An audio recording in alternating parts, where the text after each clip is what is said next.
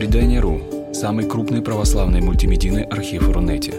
Лекции, выступления, фильмы, аудиокниги и книги для чтения на электронных устройствах в свободном доступе для всех. Заходите. Предание.ру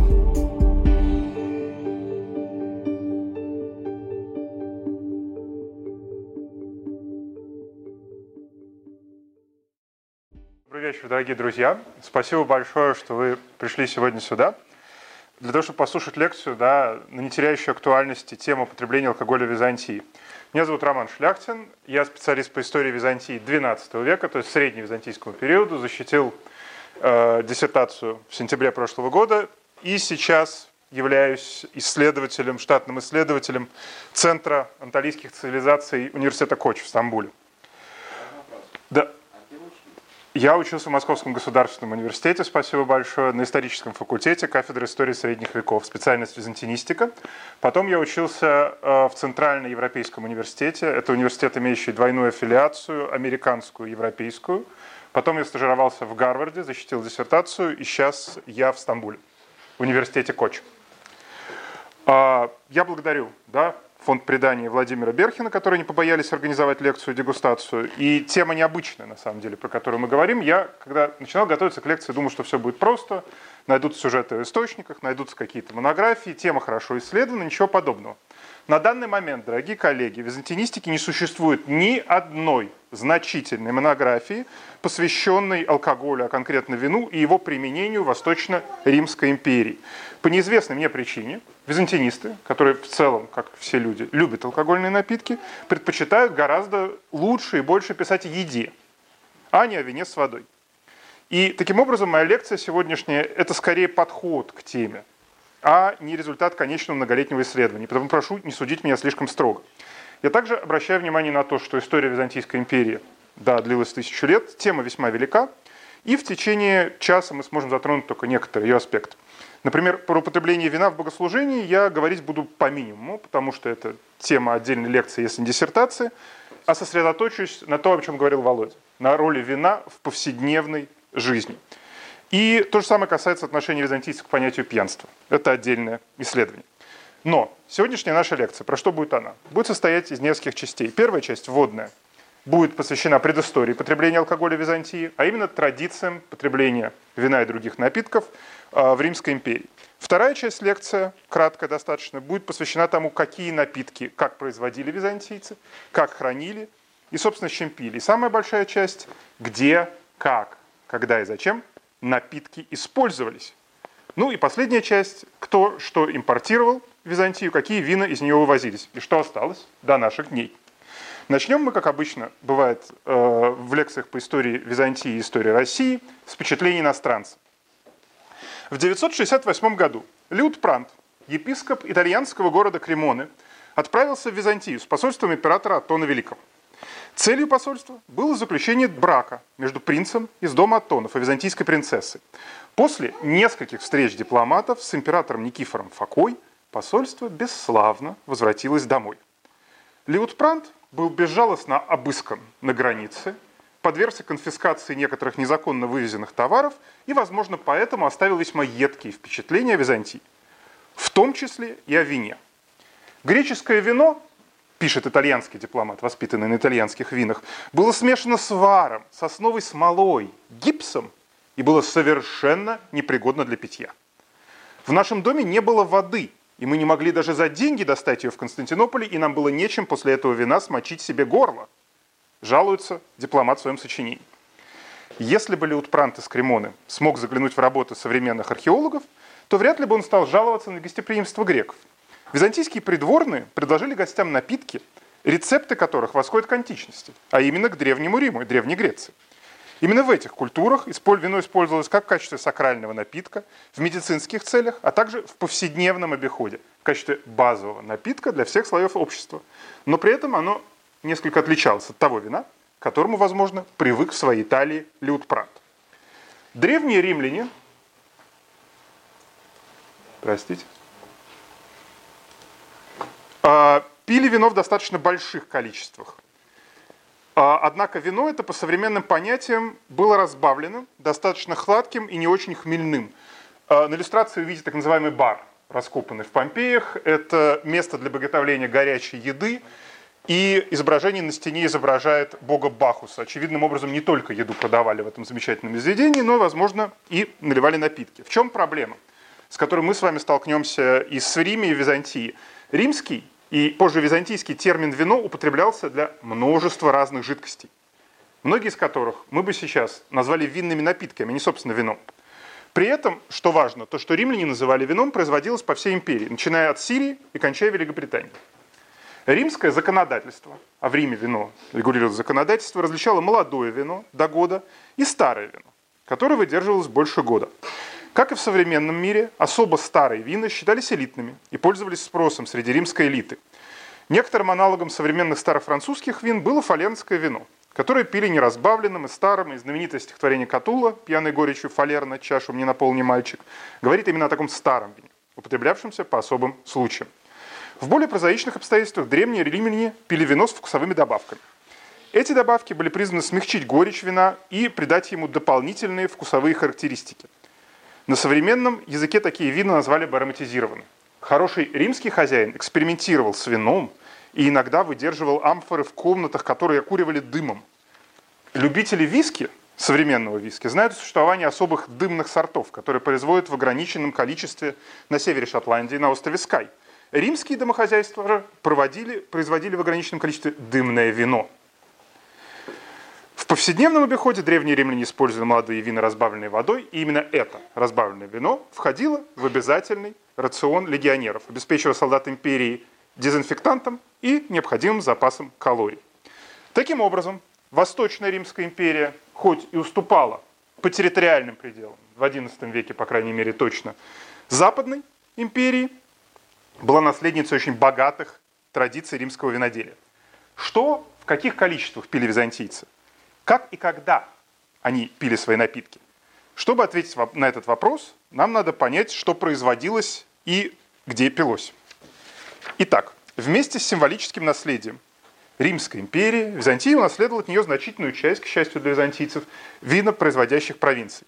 Италия, юг Италии был потерян в XI веке, оттуда вина шли в Константинополь, и поэтому в средневизантийском периоде основными ареалами производства вина были острова Эгейского моря, остров Критер, остров Кипр, а также именно в этот период византийский э, было дано начало винному региону, который сейчас называется в Греции Македонией.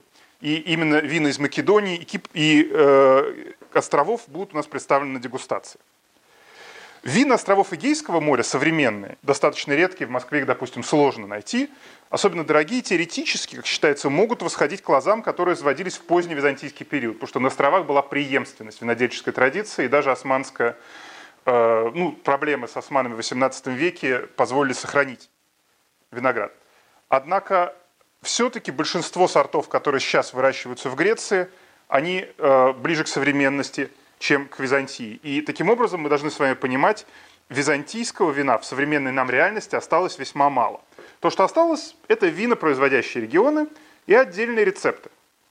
Вина и с Византией то же самое, как с Римом. Про то, что конкретно они пили, есть общий термин вино, но что конкретно они пили, мы можем сказать едва ли не меньше – чем в Риме. Вино оказалось в слепом пятне, как авторов текстов византийских, так историков и хронистов. И это можно понять. Это был повседневный напиток. Ну, много ли из вас, э, из, много, ли, много ли мы, да, те, кто ведет блог или постит в Facebook, упоминает чай, допустим, который мы пьем в больших количествах каждый день, или описывает особые рецепты чая. Нет, наверное, такие люди есть, но их явным образом немного. И с византийским вином тоже проблема мы знаем, как они измеряли вино парадоксально, но при этом, допустим, в какой точно пропорции они разбавляли, мы знаем очень условно. Ну, скорее всего, ближе к 50 на 50. Измерение системы была очень интересная. У меня в одном из анонсов был э, вопрос, да, чем византийская литра отличается от современного литра. Итак, как измеряли воду и прочие напитки и вина Византийской империи? Напитки и вода измерялась, э, самая маленькая единица была унция, это 0,18 литра. Кетила или чаша за ней следовала, это 0,25 литра, действительно похоже на современную чашку. А дальше была хестия, 0,5 литра. Византийская литра, это 2,1 современного литра, главная единица измерения жидкостей.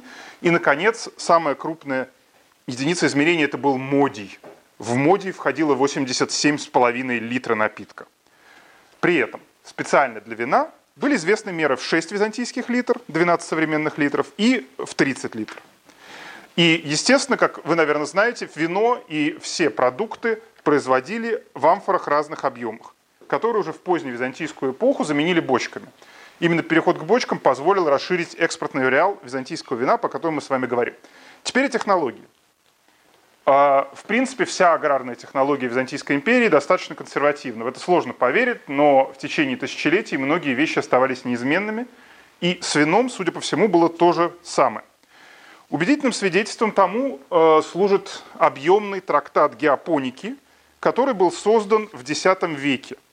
Практическая четвертая часть этого достаточно большого трактата, многотомного, в современным меркам это две таких крупных книги, посвящена вопросам виноделия, начиная от насаждения лозы и кончая рекомендациям по тому, какие сорта для чего выращивать. Но говорить о какой-то оригинальности здесь сложно. Почему? Потому что трактат представляет из себя компиляцию из более ранних римских источников, выдержки из классических текстов. Я не буду утомлять вас большими выдержками из этого текста, но просто скажу, что образованные византийцы знали на уровне слов о вине и виноградарстве не меньше римлян. Здесь преемственность была полна. Где выращивали византийский вино? Правильный ответ будет везде, где рос виноград. Однако при этом регион был региону рознь, и теруар отличался от теруара. На территории Византийской империи, я буду это повторять несколько раз, э, виноград выращивали на островах Эгейского моря, в Малой Азии, в Палестине и даже в Африке, пока они были под византийской властью. Особо знамениты э, внутри империи были винные хозяйства Афона. Э, технологии производства вина византийские, несмотря на большое количество раскопок, до сих пор нормально не восстановлены, но мы можем говорить, что они менялись, в отличие от региона. В целом, византийское вино давили ногами после сбора урожая, а затем отправляли отстаиваться в амфорах. Вслед за римлянами византийцы различали молодое и старое вино. И то, что мы можем точно говорить, то, что византийское вино было похоже на древнегреческое. То есть, скорее всего, было слаб, более слабым в плане алкоголя, чем современные вина.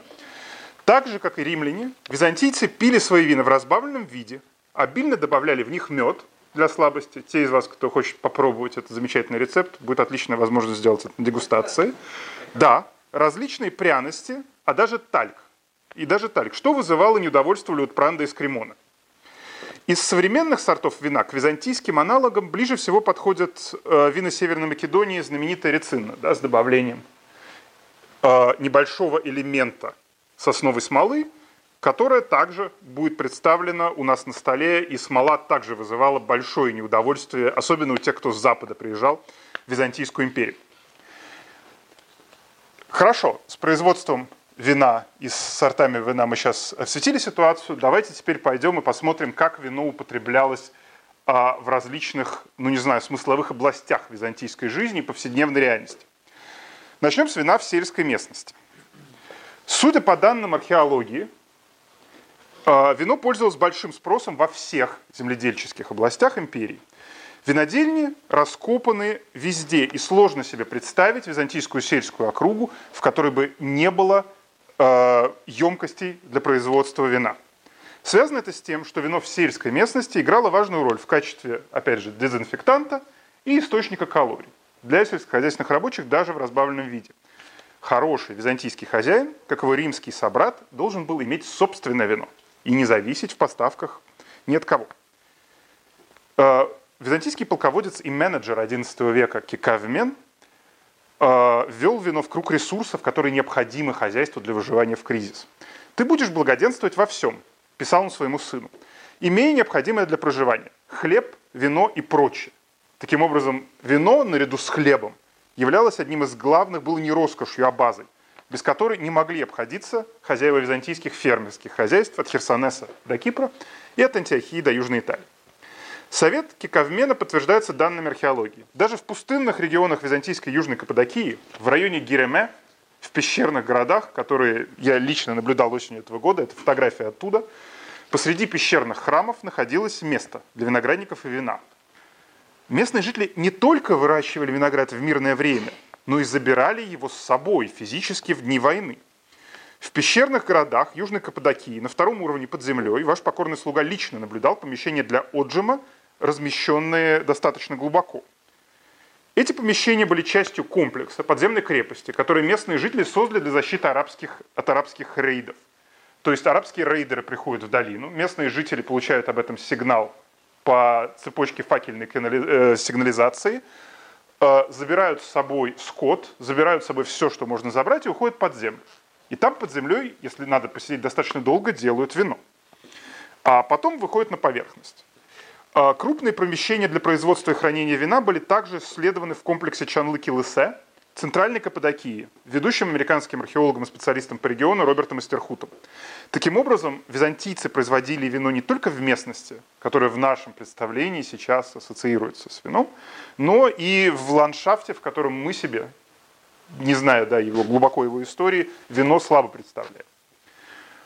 А, более того, виноделие в этих краях, в Героме, пережило византийское владение и осталось, существовало вплоть до XIX века. Винный исследователь анталийского, винный, видный исследователь анталийского Нагорья Толга Уяр в прошлом году обнаружил э, чуть севернее района Гереме на окраине раннеосманского кладбища объект, который он назвал винной фабрикой. По предварительным данным, фабрика функционировала сначала в раннее византийское время, а потом уже в османское время. Однако э, в среднее и позднее османское время большинство виноградников оказалось в запустении, особенно после обмена населением, когда греки из Анатолии переехали в Грецию. Местные крестьяне перешли ислам, э, приняли ислам, простите, и начали потреблять другие калорийные напитки, некоторые из которых сохранились в турецком меню до сих пор. А вот сразу вопрос на вскидку для аудитории. Вы можете догадаться, какой напиток по калорийности и частоте употребления сейчас заменяет анатолийскому крестьянину в этом замечательном регионе вино. Нет. Есть молоко?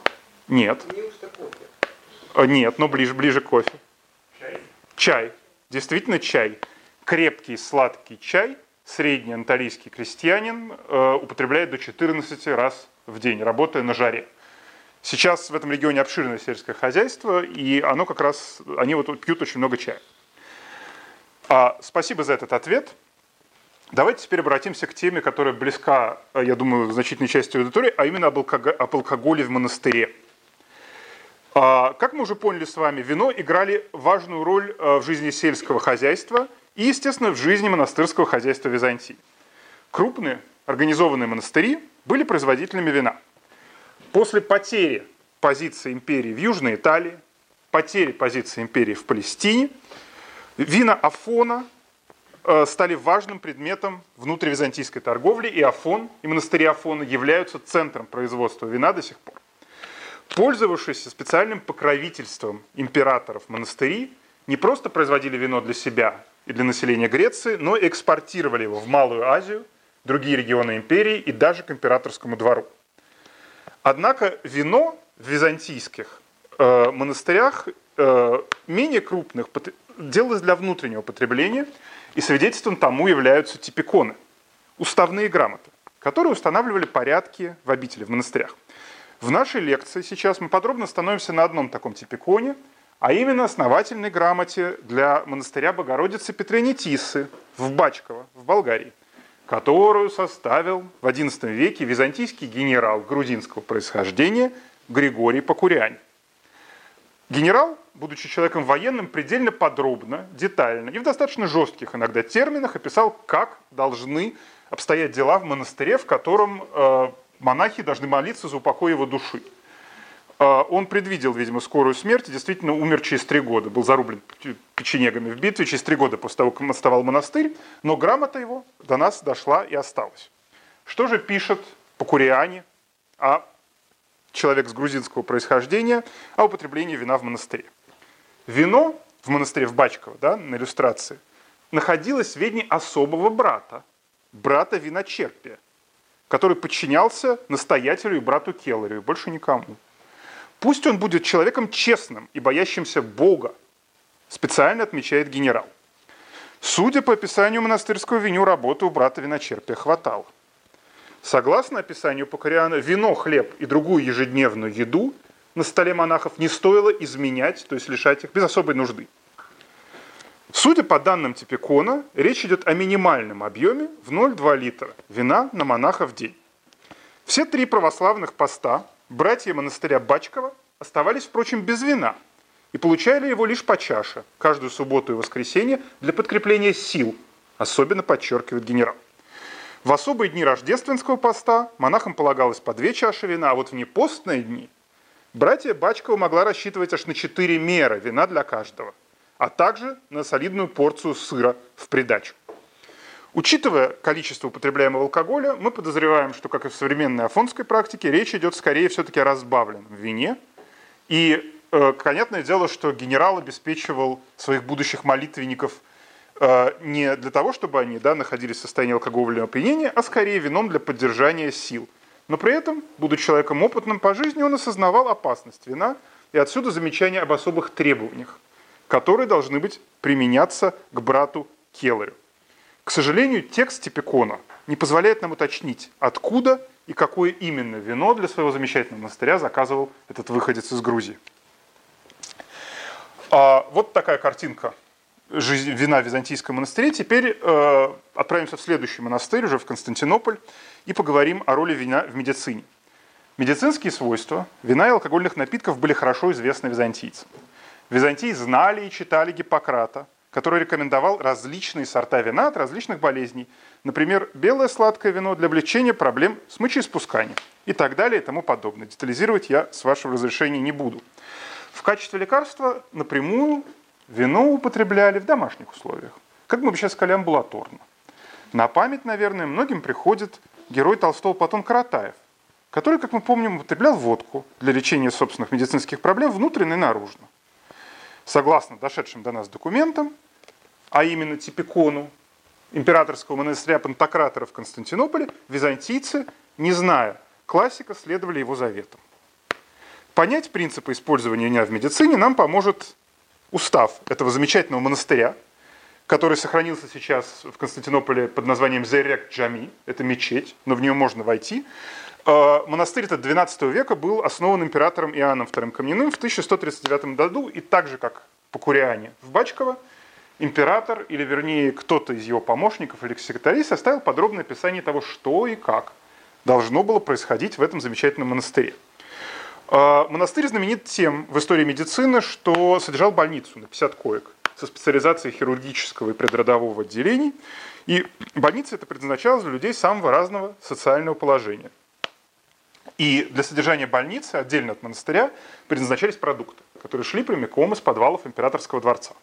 Так вот, Келлер суперинтендант, была такая сложная должность в госпитале монастыря Пантократора, получал для нужд больных в год 36 мер вина или более 70 литров. Какого мы опять не знаем, но, к счастью, устав монастыря описывает, на что вино употреблялось. Вино, дорогие мои друзья – употреблялось на горячие компрессы, на припарки, а также на создание некоторого винного сиропа, на основе которого византийские доктора создавали более сложные лекарства. При этом а, рядом с э, госпиталем существовал еще и дом престарелых, который вмещал в себя 24 мужчины, и я предлагаю, что в этом случае речь идет о ветеранах боевых действий. Каждому из пожилых воинов для поддержания здоровья в год от императора полагалось 40 литров вина – Упоминание вина также содержится в многочисленных справочниках византийской фармакологии, но я должен признаться, что еще не собрал достаточно материала по эту тему, и с удовольствием расскажу вам о ней а, в следующий раз. Сейчас, поговорив немного да, о ветеранах боевых действий, перейдем, собственно, к понятию, э, к рассуждению о вине и алкоголе в византийской армии. Судя по тому, что мы знаем, э, по тактиконам, по руководствам военного дела Византии, сухого закона ни в армии, ни во флоте в Средиземноморье не было, и можно понять почему. Без вина в Средиземноморье выжить сложно.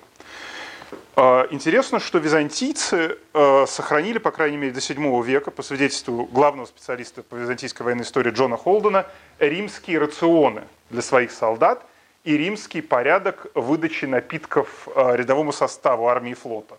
Они в один день пили напиток на основе уксуса, дезинфицирующий, а в другой день пили разбавленное вино – Закупка вина для армии осуществлялась на уровне государства. И первоначально это была такая э, повинная, и, и первоначально это были э, оптовые поставки частных лиц, которые, естественно, служили предметом для огромных злоупотреблений. Однако после того, как арабский халифат обрушился на Византию, в Византии произошла централизация экономики, которую как раз Джон Холд написал в своей новой книге э, «Империя, которая не, не, не умерла», которой не суждено было умереть, «The Empire that wouldn't die». И в рамках этой централизации государство начало контролировать все военные поставки э, через административную систему. То есть не закупали вино уже у частных лиц, а отправляли вниз подряды, как бы плановые. Да? Э, в Византии была поделена на военные области фемы, которые осуществляли производство нужного количества э, продукции. И здесь нам снова повезло, потому что в составленной в X веке книге церемоний Византийского двора, более известных просто как книга церемоний, сохранила для нас список поставок для одной из византийских экспедиций. А, в начале X века византийский генеральный штаб организовал экспедицию против мусульман, захвативших у византийцев остров Кипр. Согласно ведомости, которую неизвестный нам писец, судя по всему интеллектуал, при дворе Константина Багрянародного включил а, в книгу церемоний, в экспедиции приняло участие около 14 тысяч человек. По средневековым меркам, друзья, это армада. Это огромная сила. А, подготовка вина для этой экспедиции, которая включала в себя пехоту, конницу, морскую пехоту и чисто моряков, занималась Фема Тракесий, расположенной на западе современной Турции, в районе города Сарда. Руководители Фемы должны были доставить на берег моря под погрузку 20 тысяч модиев ячменя, 40 тысяч модиев пшена и, внимание, 30 тысяч мер вина. В тексте не указано, о какой именно мере идет речь, но мы полагаем, что речь идет снова о византийской литре, то есть 2,1 литра. И на экспедицию в 14 тысяч человек интенданты приготовили 63 тысячи литров вина, 4,5 литра на каждого человека, участвовавшего в экспедиции, э, участвовавшего в этой экспедиции. Э, то ли вина было мало, то ли оно было слишком хорошим, но так или иначе экспедиция позорно провалилась, и э, за Кипр византийцы воевали с арабами еще в течение следующего века. А что нам важно еще сказать? Важно сказать то, что солдаты и офицеры, это очевидно, пили разное вино. В ряде случаев византийские офицеры, особенно на границе, занимались пьянством, занимались воровством, но об этом говорят обычно не византийские источники, а арабские особенно. Интересно, что на поле брани повальное пьянство было редкостью. Я до своего периода, 12 века, не могу не вспомнить ни одного императора, который бы попал пьяным в плен – и даже не могу вспомнить случаев, когда византийское войско обратилось в бегство из-за пьянства.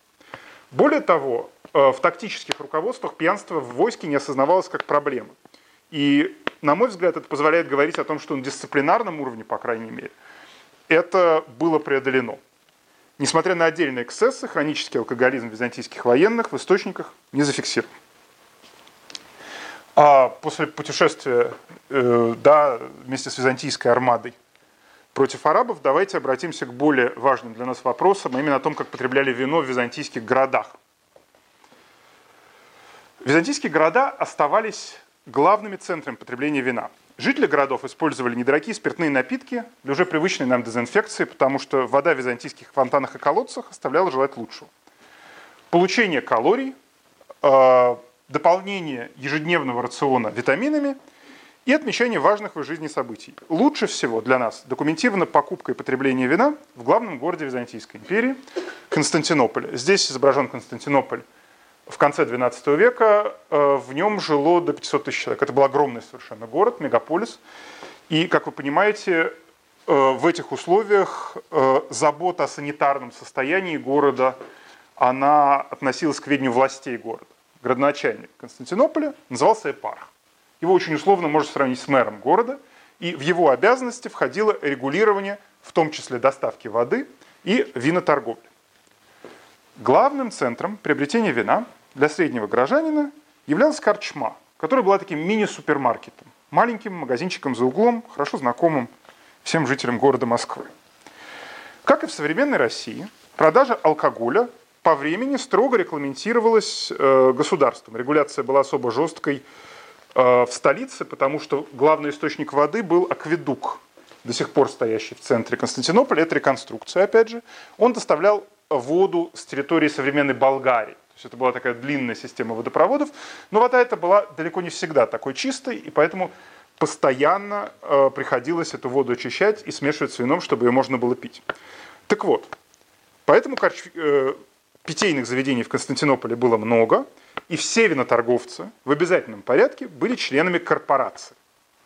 Причем корпорация не только была обязана фиксировать открытие новых заведений, ликвидацию старых, да, старшины корпорации виноторговцев лично, ежедневно докладывали епарху о привозе нового вина в город через любые ворота. После сообщения о привозе градоначальник, опять же, лично принимал решение о том, какое вино следует продавать и в каких районах. Таким образом, решение выбросить на прилавке Константинополя да, какую-то партию хмельного принималось на самом верху пирамиды власти. Потому что выше градоначальника стояли только э, главы византийского правительства и император. Мэр контролировал объемы, которые виноторговцы использовали в своем деле. И мы знаем, что византийские корчмари покупали и продавали вино в емкостях не меньше 7 современных литров, а чаще в емкостях не меньше 60 литров. Вино пили много, и вино пользовалось спросом. А, когда можно было купить и когда нельзя было купить вино? А, обязанностью владельцев каждого содержателя таверны была не только отчет перед государством, но и соблюдение особого режима. В воскресенье, государственные праздники, дни императорских триумфов, дней рождений и тому подобных торжеств, винные магазины были закрыты до двух часов дня для продажи вина и закусок, пишет прямым текстом книга Эпарх. После наступления этого времени торговля возобновлялась до двух часов ночи. Здесь автор книги Эпарх уходит в сторону и делает совершенно замечательное моральное отступление. Кабаки, пишет он, нужно закрывать сразу и гасить огонь, чтобы тем, которые весь день сидят в этих кабаках, не сидеть бы там ночь, не устраивать драк, насилий и всякого безобразия. К сожалению, нам неизвестно, насколько четко владельцы многочисленных таверн в Константинополе соблюдали строгие предписания византийского регулятора. Однако, судя по всему, что, э, судя по тому, что любой протест против императорской власти в Константинополе сопровождался обильным пьянством, насилием, безобразием и вина, в городе более чем хватало. По свидетельству историка XII века Никиты Ханиата, традиции горького пьянства на побережье пролива Босфор были заложены еще в классическую эпоху и успешно продолжались в эпоху византийскую несмотря на попытки православной империи это самое пьянство регулировать. По иронии судьбы, в современном Стамбуле остались ровно те же проблемы, что в византийском Константинополе. А, во-первых, хорошего вина в Стамбуле сложно найти, потому что турецкие власти сдавили торговцев алкоголем непомерным акцизом, а вода в городе оставляет желать весьма сильно лучшего. Именно поэтому мы решили отказаться от представления на нашей дегустации турецких вин и приглашаем, тем, приглашаем тех из вас, кто хотят попробовать эти замечательные напитки, прибыть в Стамбул и познакомиться с ними на месте. То есть турецких вин, по-моему, вообще не существует. Нет, существует и есть неплохие образцы турецких вин. Да, э, но они не так давно начали их выращивать, и поэтому, к сожалению, все-таки это все достаточно резко для неподготовленного. Хорошо. Это очень недавняя промышленность. Давайте вернемся к этой теме, если не сложно, потом. А, турецкие вина, да, есть заслуживающие внимания, но в основном, по-моему, нет. А теперь давайте от города перейдем к главной части Византийской империи, к центру ее, а именно к дворцу. Вино было частью придворного церемониала при дворе византийских императоров. Это связано и с библейскими коннотациями, да, Ветхий Завет прямо связывает вино с царством, и с э, символикой Нового Завета – и с ролью вина в богослужении, про которую, да, как я говорил, мы сегодня вполне сознательно не говорим, и с поздними античными традициями. О них известно меньше. Согласно позднеантичных традиций, императорский дворец в центре Константинополя, да, давайте сейчас вернемся на пару слайдов, я просто покажу его объемы. Вот. Вот вся эта территория, современный район Султан Ахмед в центре Стамбула, он весь был занят огромными помещениями императорского дворца. Императорский дворец был средоточием всего самого лучшего в империи образом рая на земле, и в полном соответствии с этим императорский дворец обеспечивался лучшим вином с Кипра, Крита и Хиос. Среди многочисленных праздников императорского дворца был даже специальный православный праздник вина. В отличие от других торжеств, праздник отмечался не на территории Большого дворца и не в пределах древнего Константинополя, а вне его стен, на другом азиатском берегу Босфора, где сейчас расположен замечательный совершенно туристический район Кадикёй и пригород его Мода. Эта местность ассоциировалась с сельской округой Константинополя, а не с центром города и цивилизации. Итак, что был за праздник вина и как императоры его отмечали? В один из дней э, император, патриарх, весь имперский сенат и представители фракций болельщиков на ипподроме отправлялись на кораблях на другую сторону пролива Босфор. Там, посреди поля, рядом с принадлежащим императору виноградником, были накрыты столы. И стоял особый мраморный стол с корзинами, полными винограда. Патриарх сначала благословлял грозди винограда в корзинах, а после этого передавал гроздь императору. Император возвращал гроздь патриарху, и к императору по очереди подходили все придворные, получая из корзины каждый свою порцию грозди. После раздачи винограда все придворные восхваляли императора следующим образом, я цитирую. «Твоя светлость подобна лозе винограда, выращенной в хорошем месте. Ты даешь нам плоды радости, которыми наслаждается весь мир. Весь мир пьет от тебя чашу, наполненную вином». Ну, вот там, где сейчас ходит трамвай, стояли когда-то византийские придворные с этими, представьте себе, с кистями винограда в реках, в торжественной одежде. Книга церемонии детально описывает, кто как одет. И произносили императору вот эти вот э, словословия. Это был праздник винограда или вина? Это был праздник винограда. Спасибо большое за уточнение. А, в завершении долгого дня все участники, там совершенно замечательно в книге церемонии говорится, а дальше был банкет. Без уточнений ну, садились за столы, которые там же были уставлены, и отдавали должное угощение, которое почти наверняка запивали все тем же разбавленным вином. А праздники и приемы во дворце совершались э, по огромному количеству поводов. Они были предельно формализированы, но сопровождались возлиянием, опять же, потому что вино было частью культуры управления. А, при этом стоит различать, конечно, государственные банкеты, подчиненные жесткому церемониалу, про который как раз пишет книга церемоний, и обычное педвание придворных и частные пирушки – без которых э, не обходилась жизнь огромного дворца, в котором жило и работало несколько тысяч человек. Хороший интриган, византийский придворный, умел не пьянеть на долгих банкетах государственных и сидеть неподвижно часами, как требовала книга церемоний, а также не болтать много на возлияниях частных. Светская беседа за придворным столом была частью этикета, однако при этом важно было не сказать лишнего. «Избегай перов», на них бывает излишняя болтовня и пустословие. У тебя сорвется глупое слово, сотрапезники будут хулить тебя и донесут императору. Советуют юному византийскому придворному, уже хорошо знакомый нам, полководец XI века Кикавмен. Несколько раз э, в год император устраивал большие пиры для придворных, на которых основных политиков империи собирали за одним столом, несмотря на личные симпатии или антипатии. Глава государства, как мы видим на приближенной иллюстрации к нашей лекции, сидел на возвышении, отдельно от всех, и явно или неявно отделял подарками всех участников. А, здесь мы видим придворных с разными лицами, которые сидят, но тем не менее все смотрят на императора.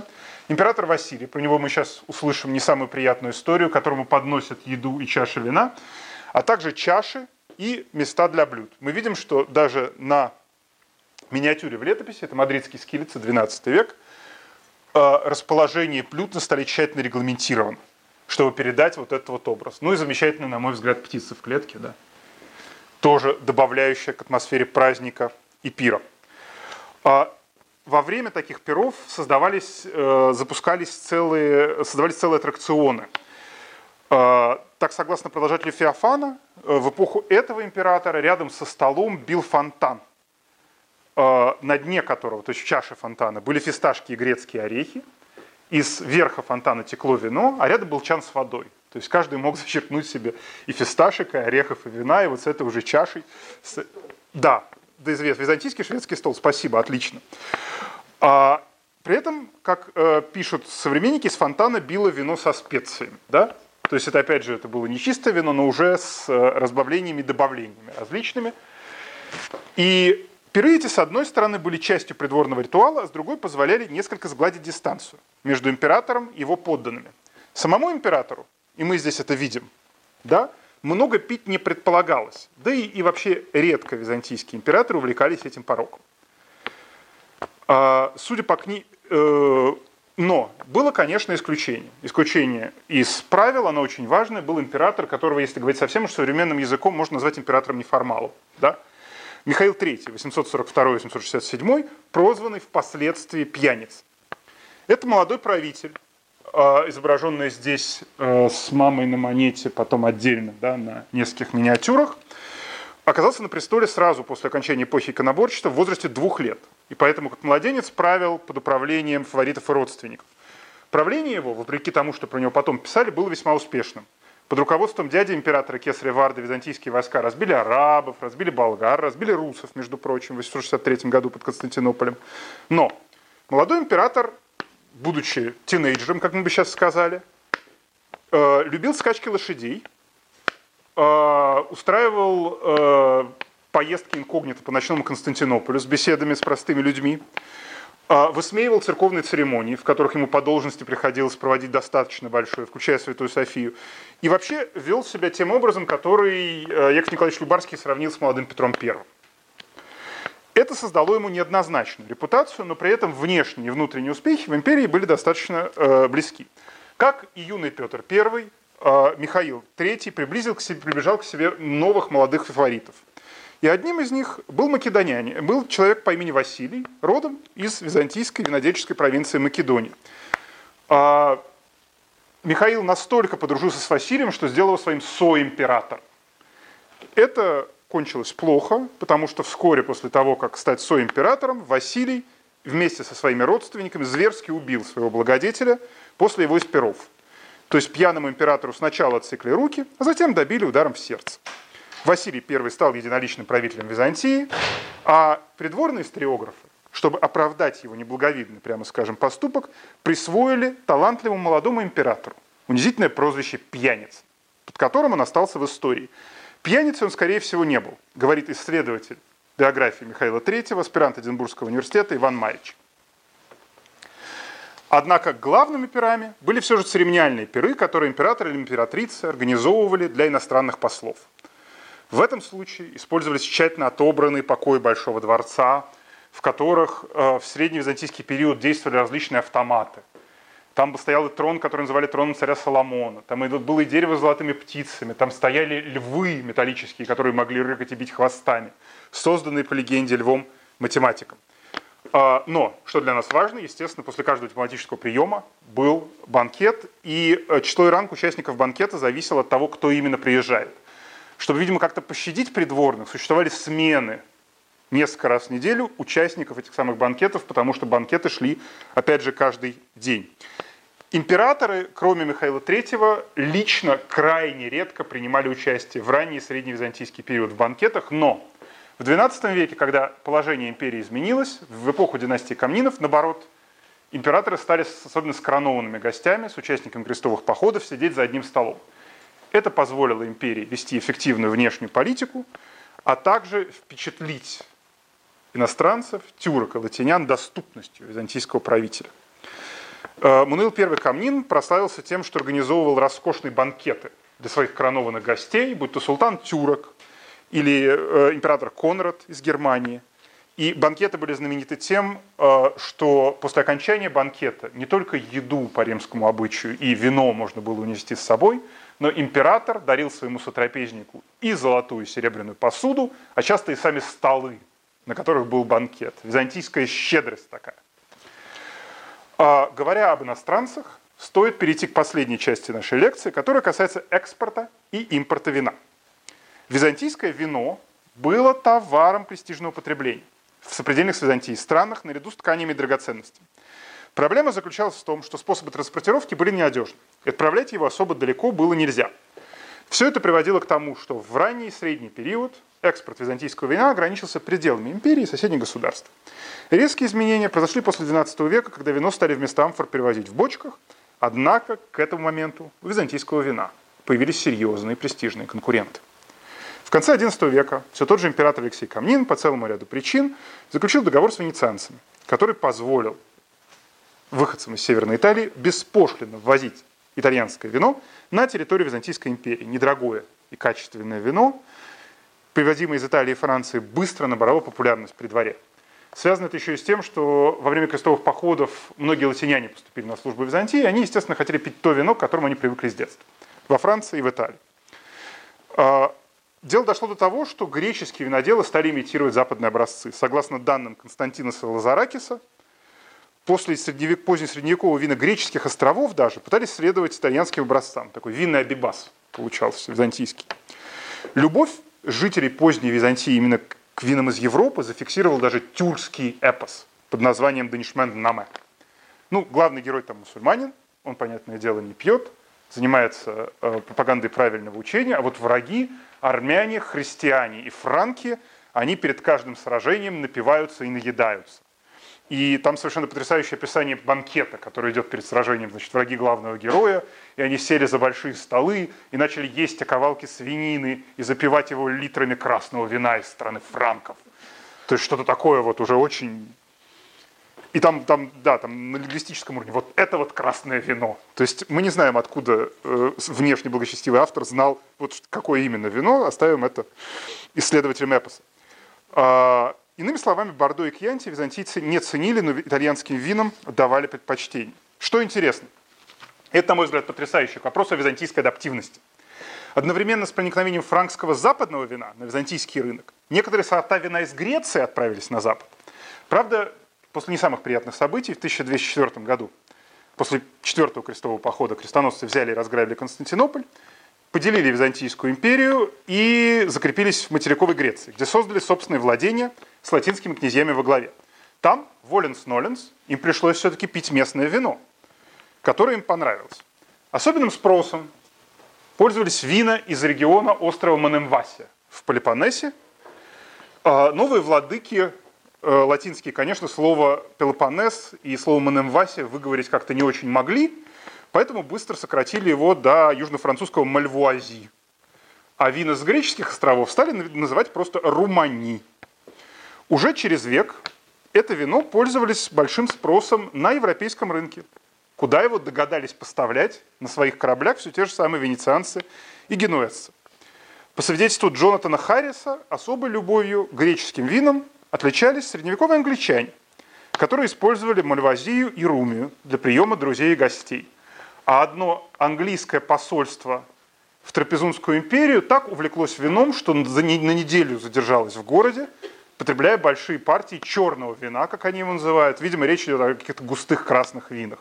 Причем нам известно, почем они его покупали, и каждый день покупали в два раза больше. Понравились византийские вина, понравились. Только венецианцы поставляли в порты Англии до тысячи византийских литров вина в год. Однако не стоит недооценивать и поздневизантийских торговцев – Поняв спроса нового рынка, вслед за венецианцами они организовали обширные торговые сети, простиравшиеся до Северной Европы. Незадолго до падения в Византии несколько купцов торговали в Лондоне все той же самой Мальвазией, и вино стало настолько привычным среди аристократии, что проникло английское на странице Шекспира. В его драме «Ричард III», датированной 1592 годом, убийцы герцога Кларенса в Тауре окунают его тело в Мальвазию из Манемваси, византийского Пелопоннеса. За 150 лет до того, как Шекспир закончил Ричарда III, в 1452 году купец по имени Георгий Константинопольский привез в Лондон большую партию сладкого греческого вина. Прибывшая в столицу английского королевства вино оказалось одной из последних поставок византийского вина в Европу, потому что на следующий город, город Константинополь, был взят и осажден турками-османами.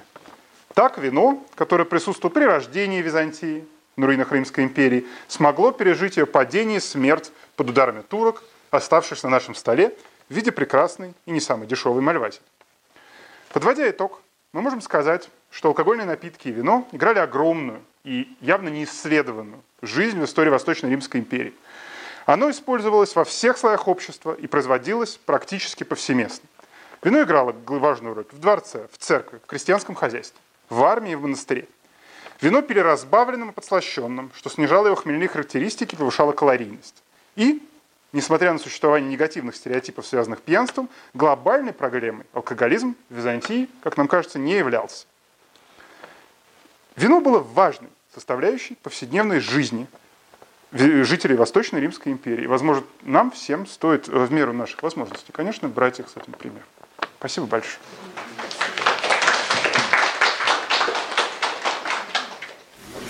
А, при такой, э, как бы, не знаю, мне сложилось ощущение некоторой такой криминогенной обстановки в Стамбуле и, в общем, э, некоторой санитарии и прочее. Э, ну, очевидно, что э, при такой, такой жесткой регуляции э, я не знаю, алкогольного рынка э, была проблема каких-то контрабанд э, и так далее, каких-то незаконных э, э, манипуляций этим делом. Вот как-то каким-то образом есть, есть ли какие-то э, э, источники, описывающие вот все эти, все эти вещи, что, что как бы, каким образом с этим, с этим боролись, э, выявляли эти случаи и что ждало э, нарушителей? А, хорошо. Источников немного чисто по контрабанде, но мы можем сказать, что Византия, в принципе, была другой принцип отношения к законам. А, Тот же Киковмен, да, суровый достаточно человек из XI века, который несколько раз цитировал, говорит, что законы нужно соблюдать, нужно за ними следить, но чтобы не переходило в жестокость. То есть вполне возможно, что написаны на бумаге жесткие правила книги Эпарха, вопрос, насколько они были в реальности приложимы, они остаются. Но э, отрыв- сама книга даже карает не столько за контрабанду, по-моему, к контрабанде там относили, а вот к нарушению государственных мер. Вино должно продаваться в определенные меры и в определенное время. Это да.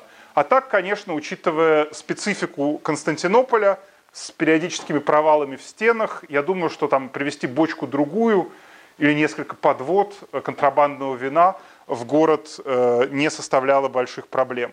То есть, конечно, современной модерного контроля за каждым магазином там не было, но какие-то общие представления, которые периодически с разной степенью интенсивности навязывались, да, они были. Я надеюсь, я ответил на вопрос. Было тогда на вино, потому что в каждом дворе было вино. В каждой ферме было вино по, всему, по всему Средиземноморью. Мне так кажется. Я думаю, а, а контрабанда это понятие все-таки таможни. А, таможник к Византии э, как таковой не было. То, что использовалось, это то, о чем я, то, то, о чем я не стал говорить, потому что это, опять же, я сильно вышел за хронометраж. Это э, налоги на иностранных купцов, которые торговали вином. Как итальянское вино да, проникло на византийский рынок, э, налоги отменили, и раньше дорогое элитное итальянское вино уравнялось но оно не стало хуже, но при этом за те же деньги в Византии стало можно купить итальянское вино вместо места. А вот вопрос, по технологии отличались? А, судя по всему, отличались. Судя по тому, что у нас есть уже к XII веку, когда явно там уже пошло, насколько я понимаю, не было добавок. То есть, меньше, то есть возможно, разбавлять разбавляли, но, по крайней мере, смолой всякой и тальком уже не добавляли. Помните ли вот Прантес Кремона даже в VII веке, он вот как раз говорил, что вино было противным, потому что они мешали.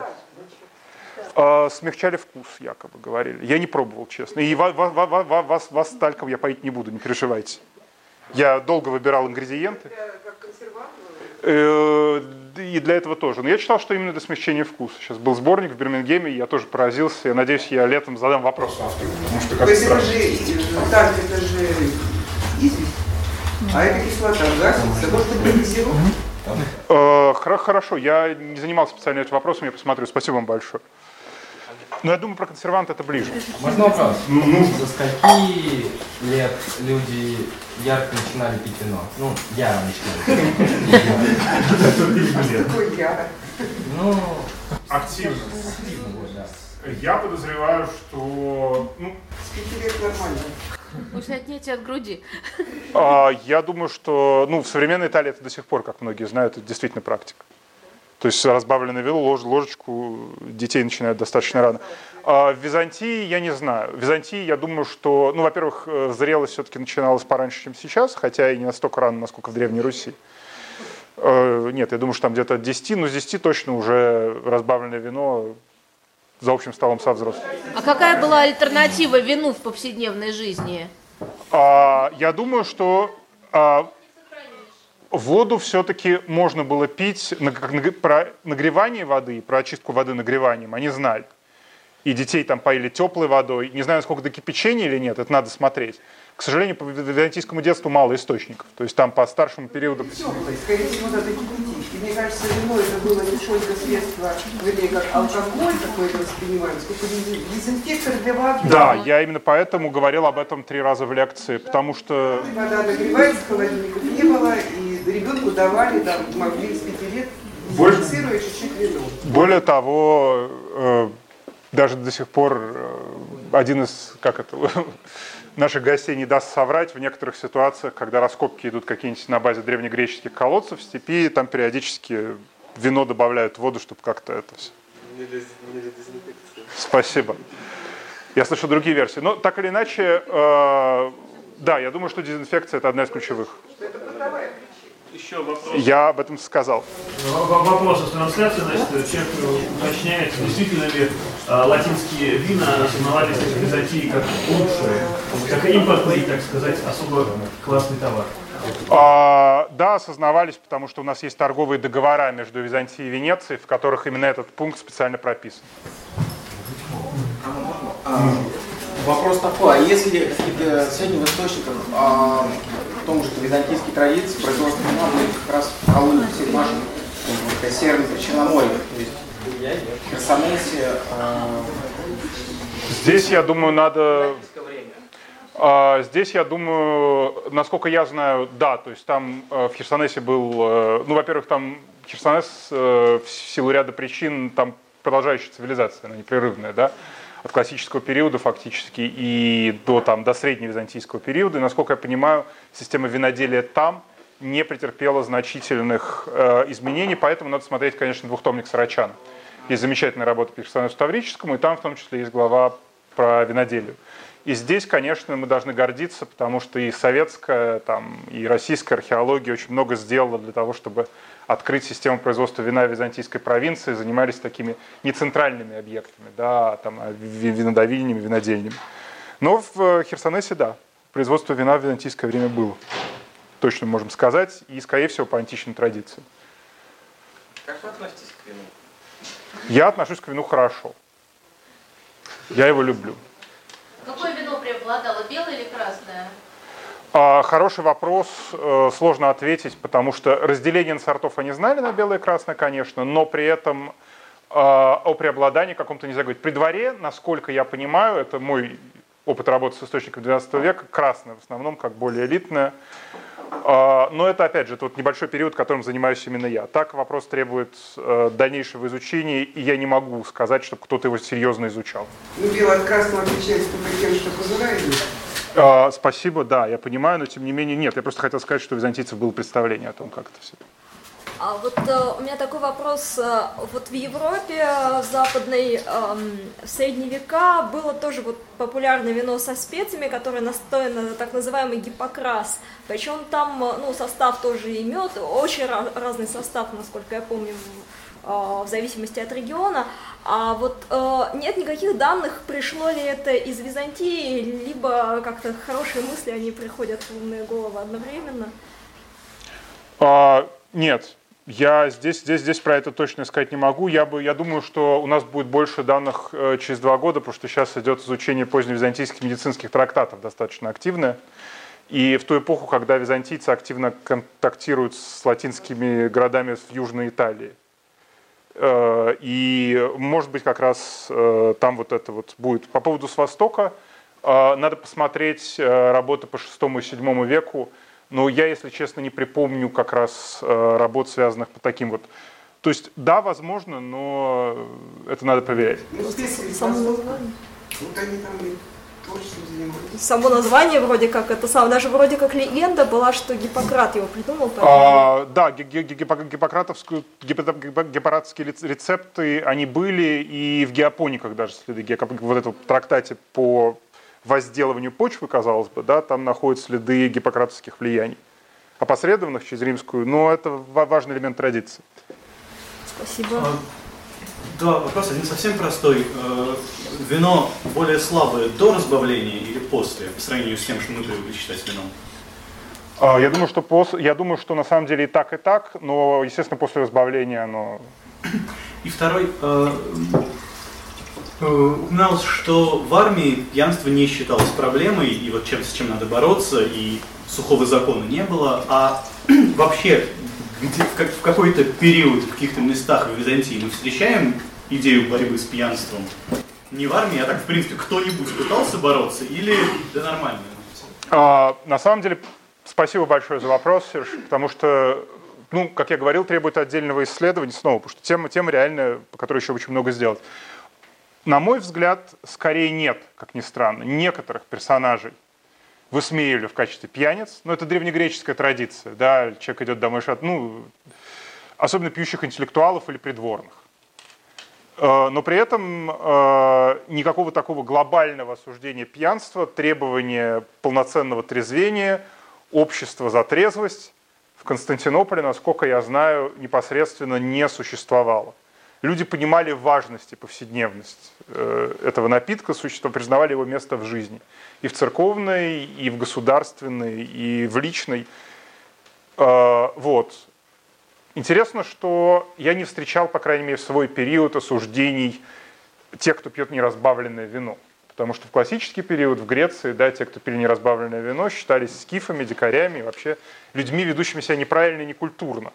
В XII веке, по крайней мере, видимо, из-за того, что в Византии действительно было много иностранцев с разных сторон, из севера, с востока и запада, как-то эта тема отходит на второй план и не осуждают а, людей. Но ты знаешь, это интересный вопрос, хорошо бы, я думаю, посмотреть и статью написать, потому что это, это важно.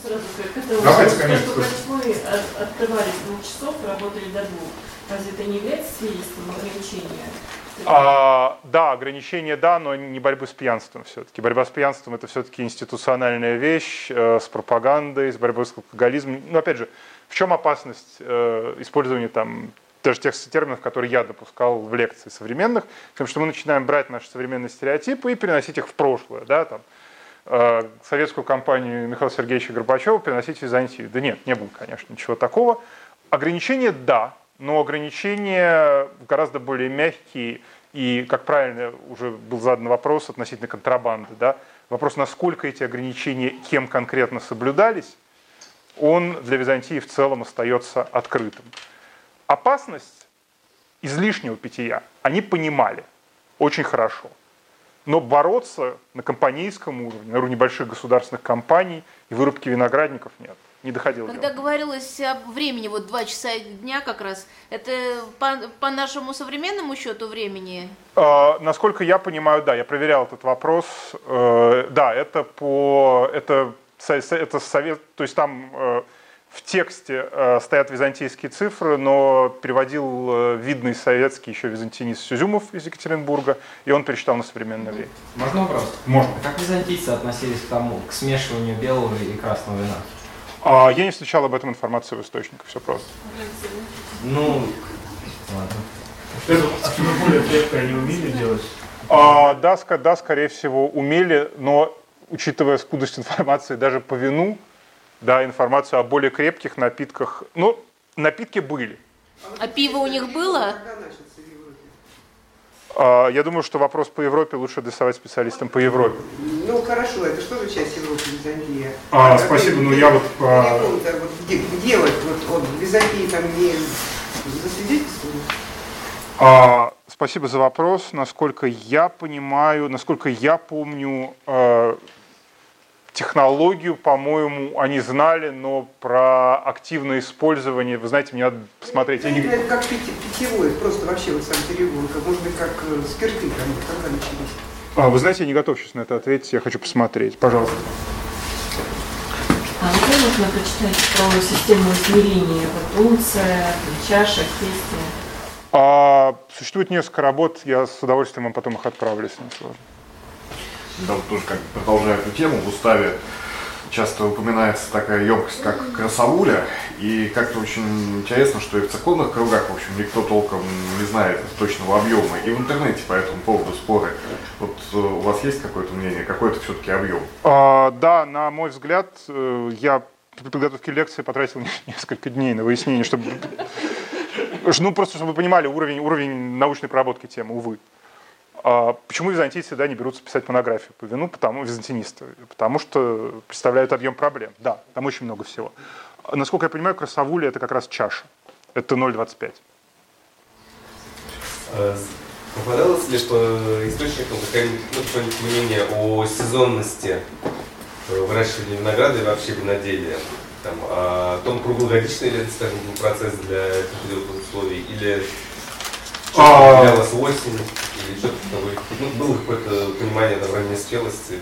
Да, э, было геопоники, все те же самые X века на римских цитатах, причем ориентированных на регион. То есть геопоники уже писались, э, когда Византия была не в пределах Римской империи, а значительно меньше.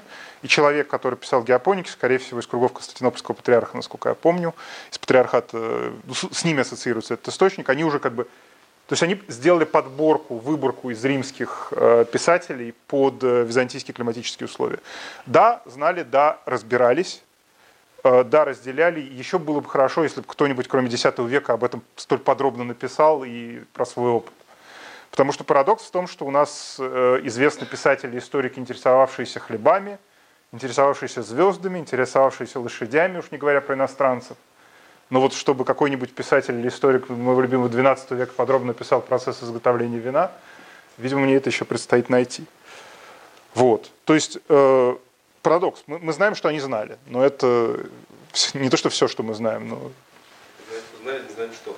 Да, уж не говоря о базовом вопросе, сколько они разбавляли. Простите. А, спасибо большое за доклад. У меня три вопроса, один уточняющий. Да, проходил праздник вина, э, винограда. Недавно. А, праздник винограда, насколько я понимаю, насколько, насколько я помню, э, проходил осенью, да. Угу. И насколько вообще бывает такая информация в источниках или нет э, по поводу того, эм, ну, во-первых, касательно всяких дипломатических приемов кто-то упоминал о том, что там император, например, когда он участвовал в этом приеме, что ему там подносили чашу с более разбавленным вином, чтобы он продержался дольше или что-нибудь такое, потому что в русских, ну, касательно России это встречается, там, при с Михаилом Федоровичем что-то. А, учитывая преемственность, по крайней мере, воображаемую и желаемую традиции русского двора, к поздневизантийскому двору и явный интерес, который проявляли Романовы к поздневизантийскому церемониалу. Э, мы, конечно, можем предположить, что это что-то восходящее да, к э, Византии, но данных о разбавленной чаше, которые подавались там императору дома Камнинов, нет. Но от императора действительно требовалась способность долго сидеть неподвижно, и в том числе и во время банкетов. И если во время традиционных церемоний византийских 9 X веков, когда император да, сидел на возвышении, и вместо него говорили придворные с иностранными послами, с иностранными государями, э, в XI-XII веке, когда императору пришлось лично общаться, это было предельно проблематично.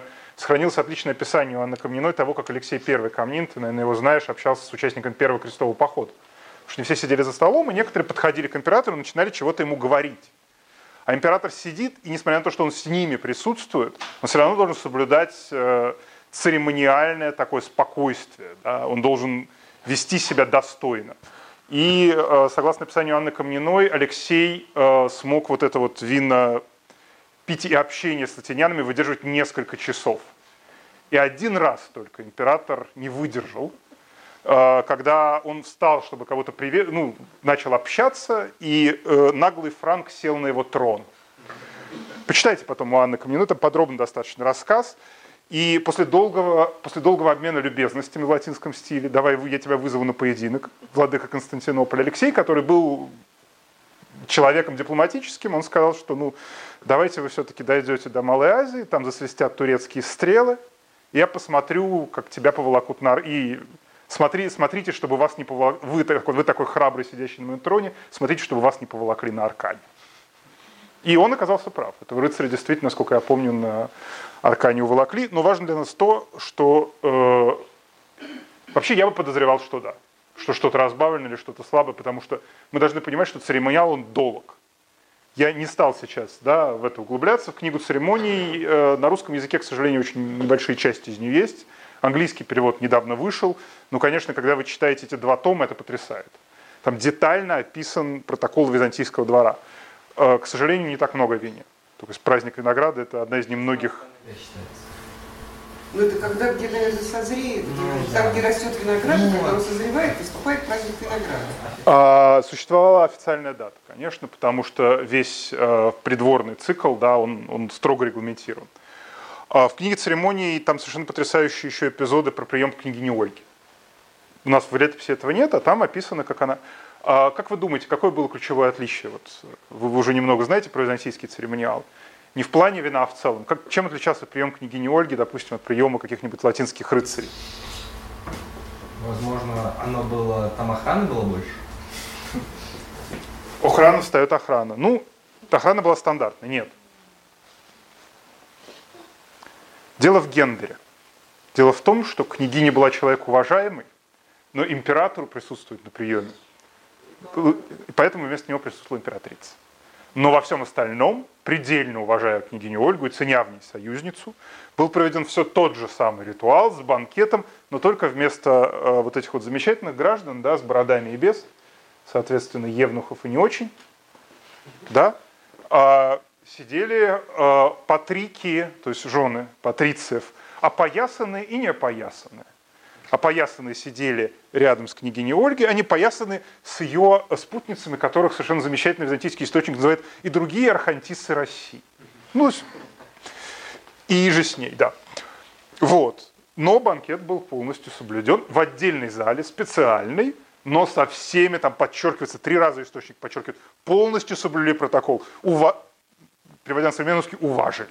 Нет, нет, мы не хотим, никто не имел в виду. И более того, это было настолько понравилось византийцам, что это сохранилось как образец. Если у вас вдруг будет союзница-правительница соплемен... варварского государства дружно, то с ней надо обращаться вот, вот так, и все будет хорошо. А, но при этом, да, интересно, сколько же княгиня Ольга-то там на банкете выпивала. Не знаем. Но дело же вот как раз не в градусах, а в количестве еще вот важно. То есть можно было сокращать, растягивать вот это вот Э, ну, вернее, как, чтобы не, не пасть в пьянство, нужно просто ограничить количество. А, я думаю, у каждого у нас есть свои рецепты на эту тему. А, ну, кроме самых, кроме самых юных слушателей, да.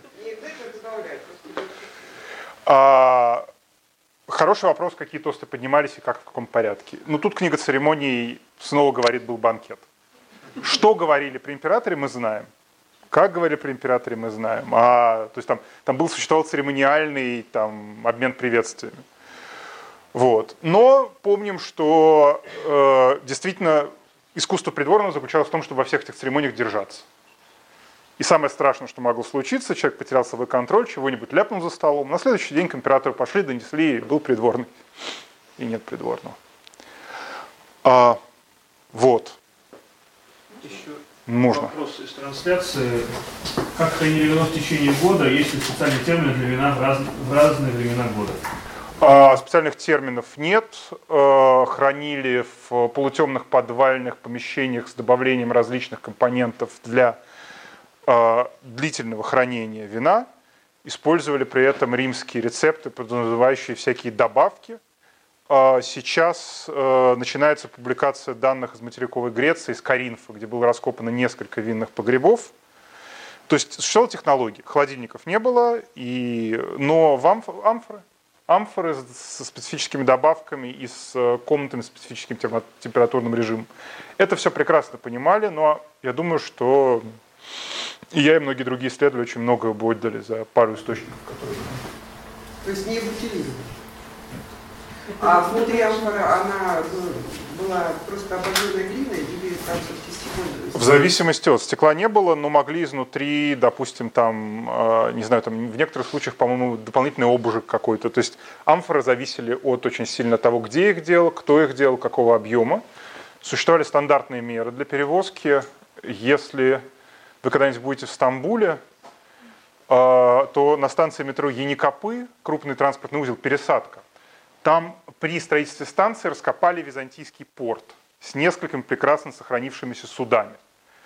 И прямо на стене станции метро один в один модель византийского судна с амфорами, которые, возможно, использовались, там, считается, для перевозки вина. То есть, это, на мой взгляд, учитывая, что в Стамбуле археологический музей сейчас фактически закрыт, византийский отдел, это самый простой способ посмотреть византийскую амфору.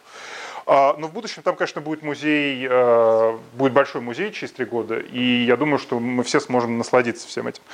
А, амфоры стандартные, более того, они используются для, некоторые типы амфор используются для датировки археологических слоев, в которых их находят. Там для раннего византийского слоя. В поздней Византии бочки разного рода считается, что европейским импортом, но как прошел переход с одного на другое, это я тоже буду еще смотреть. Как я еще раз говорю, это все то, что называют англичане work in progress. Это проект, которым я только начал заниматься, поэтому какие-то вопросы неизбежно остаются э, вне поля вне моей компетенции. Ну, сейчас, по крайней мере.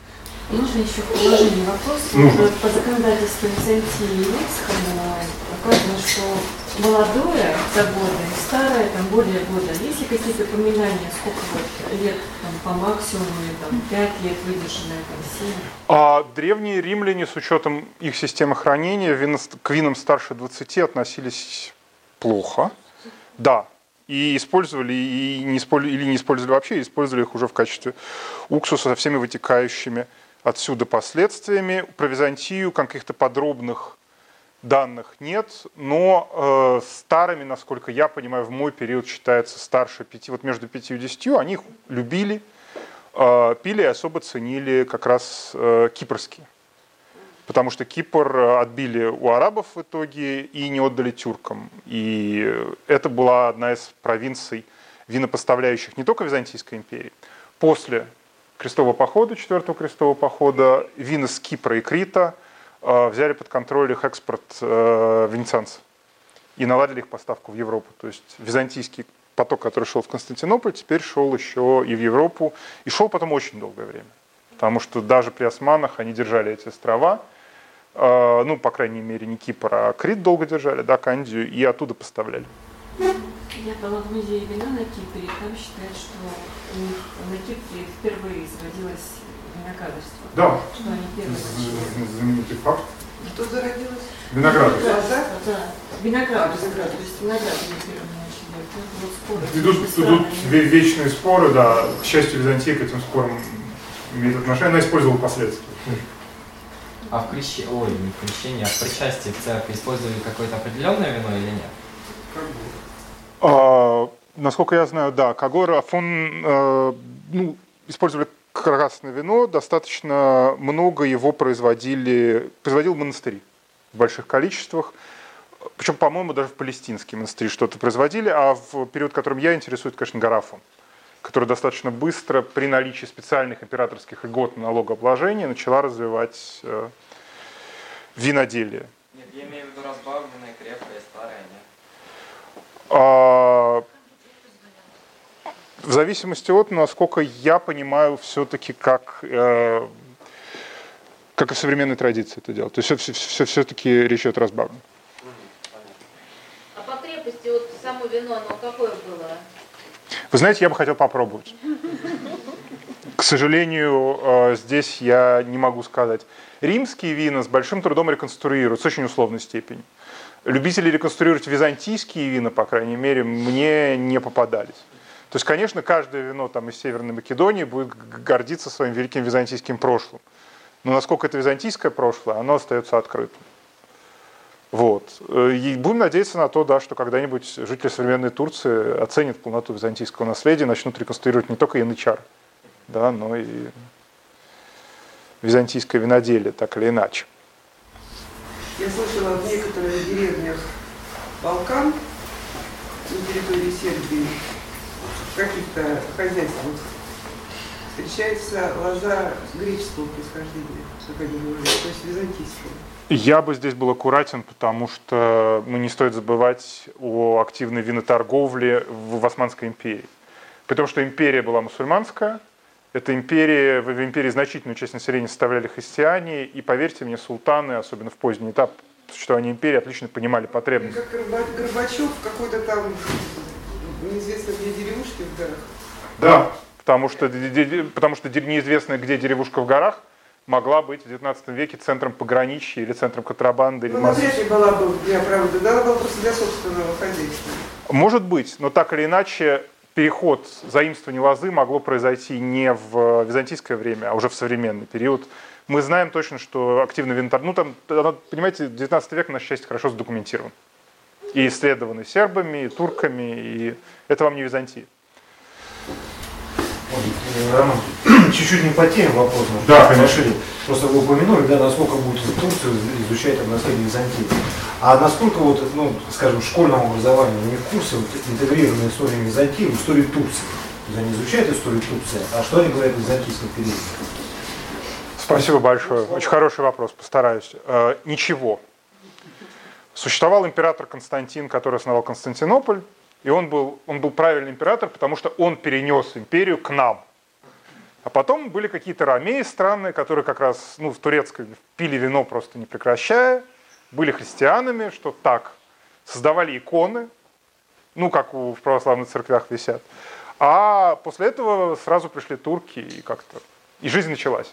Понимаете, я очень утрирую сейчас, конечно, но как человек, который в этом году занимается проектом на Земле, ну, я сейчас занимаюсь поиском византийских замков в Малой Азии, я очень конкретно знаком с этой темой, и, и школьные учебники смотрел, и общался с э, простыми турецкими людьми, которые живут в провинции, да, там, не, не только в Стамбуле, где народ пообразованней, а в какой-нибудь Вифинии, там, в Никее, вокруг Мраморного моря. И там к Византии отношение такое. Ну, это что такое странное на холме в лесу, и мы как-то побаиваемся. Мне это напоминает отношение некоторых москвичей к финно-угорскому наследию. Я не знаю, многие ли из вас знают об объектах финно-угорского наследия Москвы, такого дославянского. И какое ваше отношение к нему? Ну, у многих моих друзей они, а что такое существует? Вот, к сожалению, у многих турок отношение такое же. Единственное исключение – это жители из Ника, города Никеи, в котором византийские стены сохранились в количестве 106 башен, в котором сохранился храм, правда, в виде мечети, в котором проводились соборы. И первый и последний раз там пять человек разные мне сказали, слушайте, ну мы бы хотели побольше знать вообще, потому что у нас такой замечательный город с такой богатой историей, а мы ходим мимо этих стен и ничего не знаем. Ну, их можно понять, потому что мимо этих стен, там стены кругом, там они сохранились так, что никак нигде больше. А, вытеснение психологическое происходит, вполне обоснованно идеологически. Сейчас прежняя Турецкая республика э, вытесняла османское прошлое, сейчас османское прошлое интегрируется, но византийское прошлое, наоборот, вытесняется. Хороший пример – фильм э, «Фатих 1453», посвященный взятию Э, Константинополя, его около фантастический, чуть не 3D, взятию Константинополя войсками султана Махмуда Завоевателя, где греки представлены развратными винопийцами, конечно же. Э, посмотрите, это хороший, хороший трэш такой. Если у вас хватает, если вы большой любитель трэша, вот это вот то, что надо просто увидеть по этой теме. В остальном печально, потому что происходит разрушение памятников.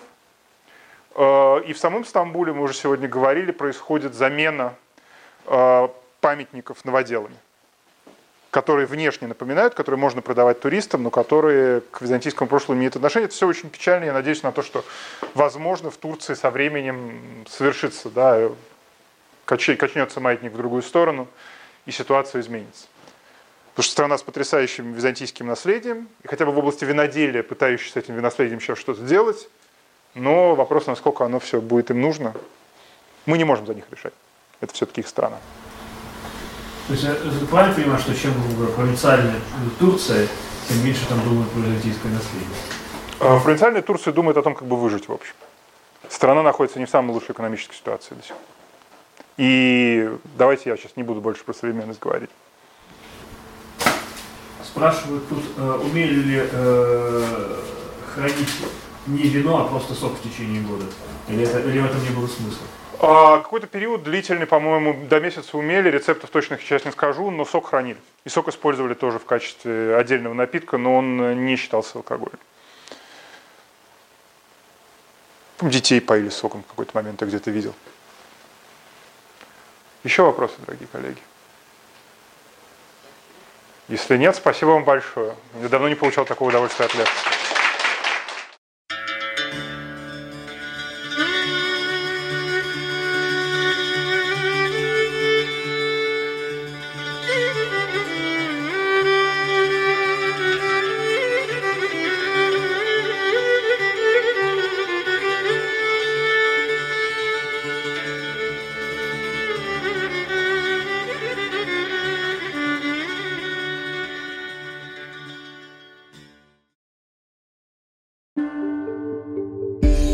Лекция проведена и записана по заказу православного мультимедийного портала «Предание.ру». Лекции, выступления, фильмы, аудиокниги и книги для чтения на электронных устройствах в свободном доступе для всех. Заходите. Предания.ру